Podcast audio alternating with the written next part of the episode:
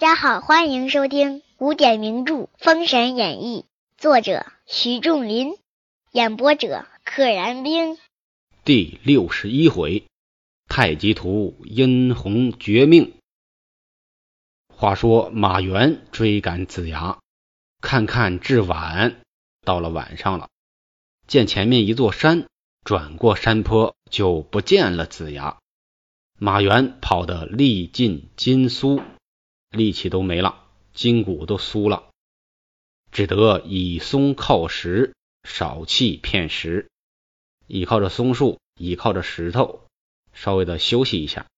不觉将至二更，只听得山顶炮响，马援抬头观看，见山顶上姜子牙同着武王在马上传杯，二人推杯换盏。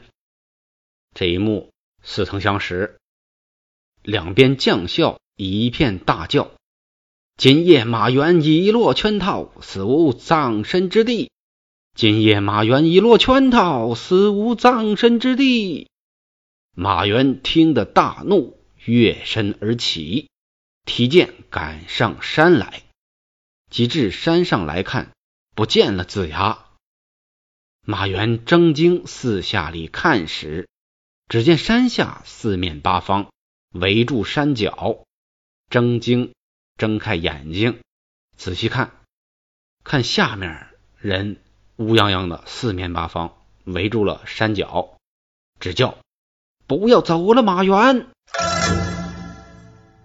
马原大怒，又赶下山来，又不见了。障眼法，只此把马原跑了一夜。甚是辛苦，这马原也够傻的。你明知道看不见，还来回跑，肚中又饿了，自私，且回营破了西岐再除。先破了西岐这件事再处理。马原离了高山，往前才走，只听得山坳里有人声唤叫，哎，唤叫就是叫唤，疼杀我了。疼杀我了！马原听得有人声叫喊，即转下山坡，见茂草中睡着一个女子，浓密的草丛之中睡着一个女子。马原问曰：“你是甚人，在此叫喊？”那女子曰：“老师救命！民妇因回家看亲，中途偶得心气疼，望老师。”或在近村人家讨些热汤，搭救残喘。啊，古代跟这个道人都喊老师啊，跟咱们现在这个大家互相见了都客气的、虚伪的，哎，叫老师是一样的。我回家看亲，中途呢偶得心气儿疼，心脏里边有有气儿疼，希望你帮我讨点热汤，热汤就是热水，这个汤。当水讲，在日文中还保留着呢。咱们现代汉语中，汤是汤，水是水，煮过东西的才叫汤。马原曰：“小娘子，此处哪里去寻热汤？谅你也难活，不若做个人情，化你与我贫道吃了吧。”好，原来马原是吃人的。马原饿极了，不由分说，赶上去。一剑从肚脐内刺将进去，一腔热血滚将出来。马原用手抄着血，连吃了几口，在女人肚子里去摸心吃。哎，他抽出宝剑，朝着这女子的肚脐儿一剑刺过去，一股子血砰就喷出来了。马原用手一边捧着血一边吃，然后呢，把手伸进女子的肚子里找那个心脏。只是一腔热血，并无五脏。哎，伸进去之后，只是热乎乎的一包血，没有五脏。马云看了，沉思疑惑，正在那里捞，只见正南上梅花路上坐一道人，仗剑而来，哎手正在那里边划拉呢。来了个人。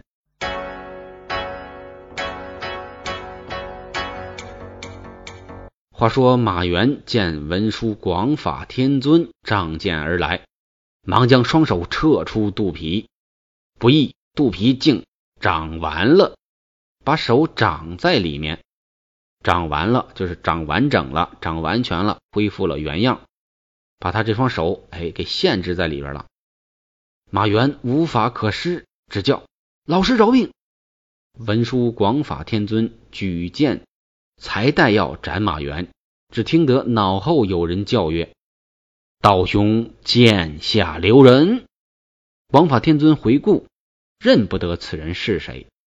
道人曰：“稽首了。”广法天尊答礼，口称：“道友何处来？有甚事见遇？”道人曰：“贫道乃西方教下。”准提道人是也，马原根行且重，待贫道把他带上西方，成为正果。哎，他还是个有慧根的。广法天尊闻言，满面欢喜。马原连声诺诺：“哎，是是是，行行行。”准提谢了广法天尊，又将打神鞭交与广法天尊，带于子牙，同马原回西方。之前这打神鞭不是被马原空手接白刃抢走了吗？现在是还回来了。但是这个准提道人又是从哪儿弄来的这个打神鞭呢？没交代，有可能是直接从这个马原身上拿出来的。且说广法天尊回至相府，据言马原之事，又将打神鞭付于子牙。正话间，忽杨戬报曰：“有慈航师伯来见。”慈航道人又来了，三人闻报，忙出府迎接。行礼毕，子牙问曰：“道兄此来有何见遇？”慈航曰：“专为殷红而来。”问子牙曰：“当时破十绝阵，太极图在吗？”子牙答曰：“在此。”慈航曰：“若擒殷红，须是赤精子道兄将太极图。”须如此如此，方能除得此患。赤精子闻言，对子牙曰：“须得攻去，方可成功。哎，须得你去，姜子牙，你去，这样才能成功。”且说殷红见马原一去无音，心下不乐。哎，马原你跑了之后就不再回来了，啥意思？次日早晨，殷红出营至城下请战，左右报入相府。子牙领一支人马独自出城，大喝曰：“殷红，你失命不从，今日难免大恶，四肢定成灰飞，悔之晚矣。你失命不从，就是你不从师命。我把你的四肢躯干弄成粉末，飞走。”到时候你就后悔都晚了。殷红大怒，纵马摇戟来取子牙，手中剑负面相还，未及数合，子牙便走。殷红赶来，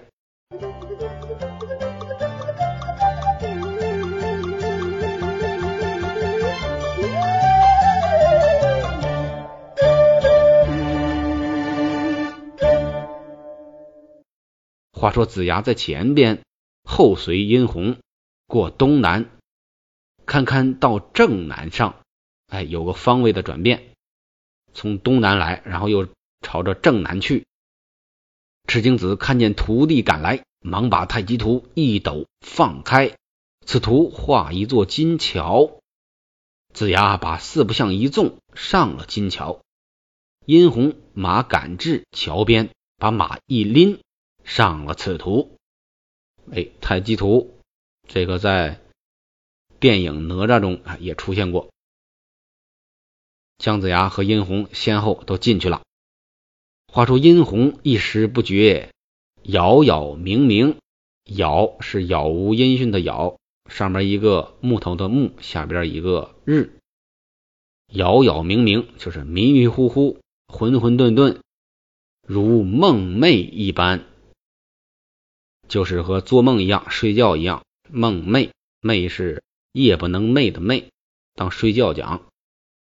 心下想，莫是有伏兵？果见伏兵杀来，大杀一阵就不见了。伏兵来了，他大杀一阵，打没了。心下想拿姜子牙，霎时子牙来至，两家又杀一阵，想谁谁来。此乃是太极四象变化无穷之法。心想何物，何物变见，想什么来什么。只见殷红左舞右舞，在太极图中如梦如痴。赤精子看看他，含悲忍泪。自己的徒弟啊，马上就要弄死了，所以不忍心，很悲伤，忍着泪水，将太极图一抖，卷在一处，复一抖，太极图开了，一阵风，殷红连人带马化作飞灰去，把这图。和尚卷在一起，再一抖开，这殷红就成了飞灰了。一道灵魂进封神台来了。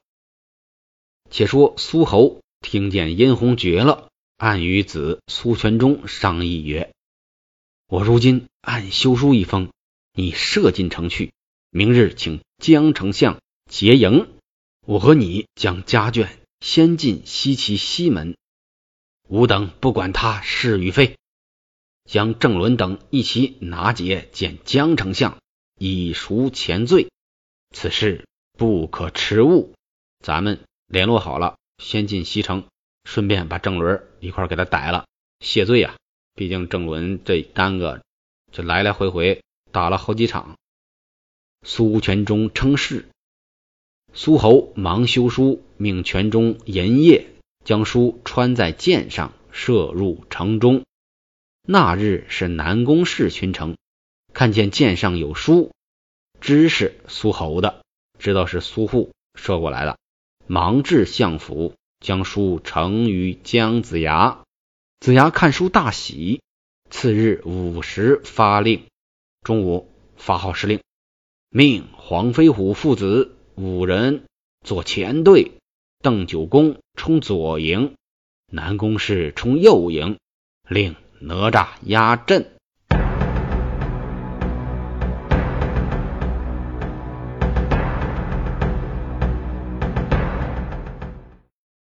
话说西岐傍晚，三路兵收拾出城埋伏。四至二更时分，一声炮响，三路大军齐进。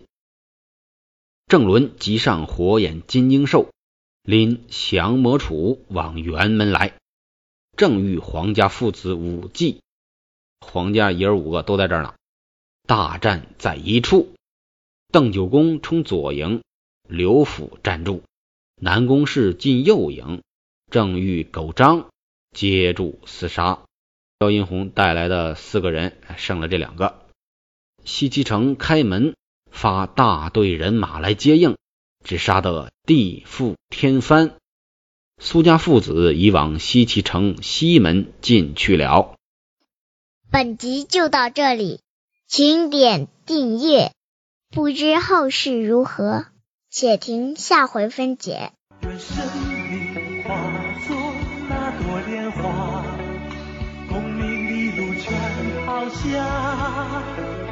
让百世穿梭神的逍遥，我辈只需都在世间潇洒。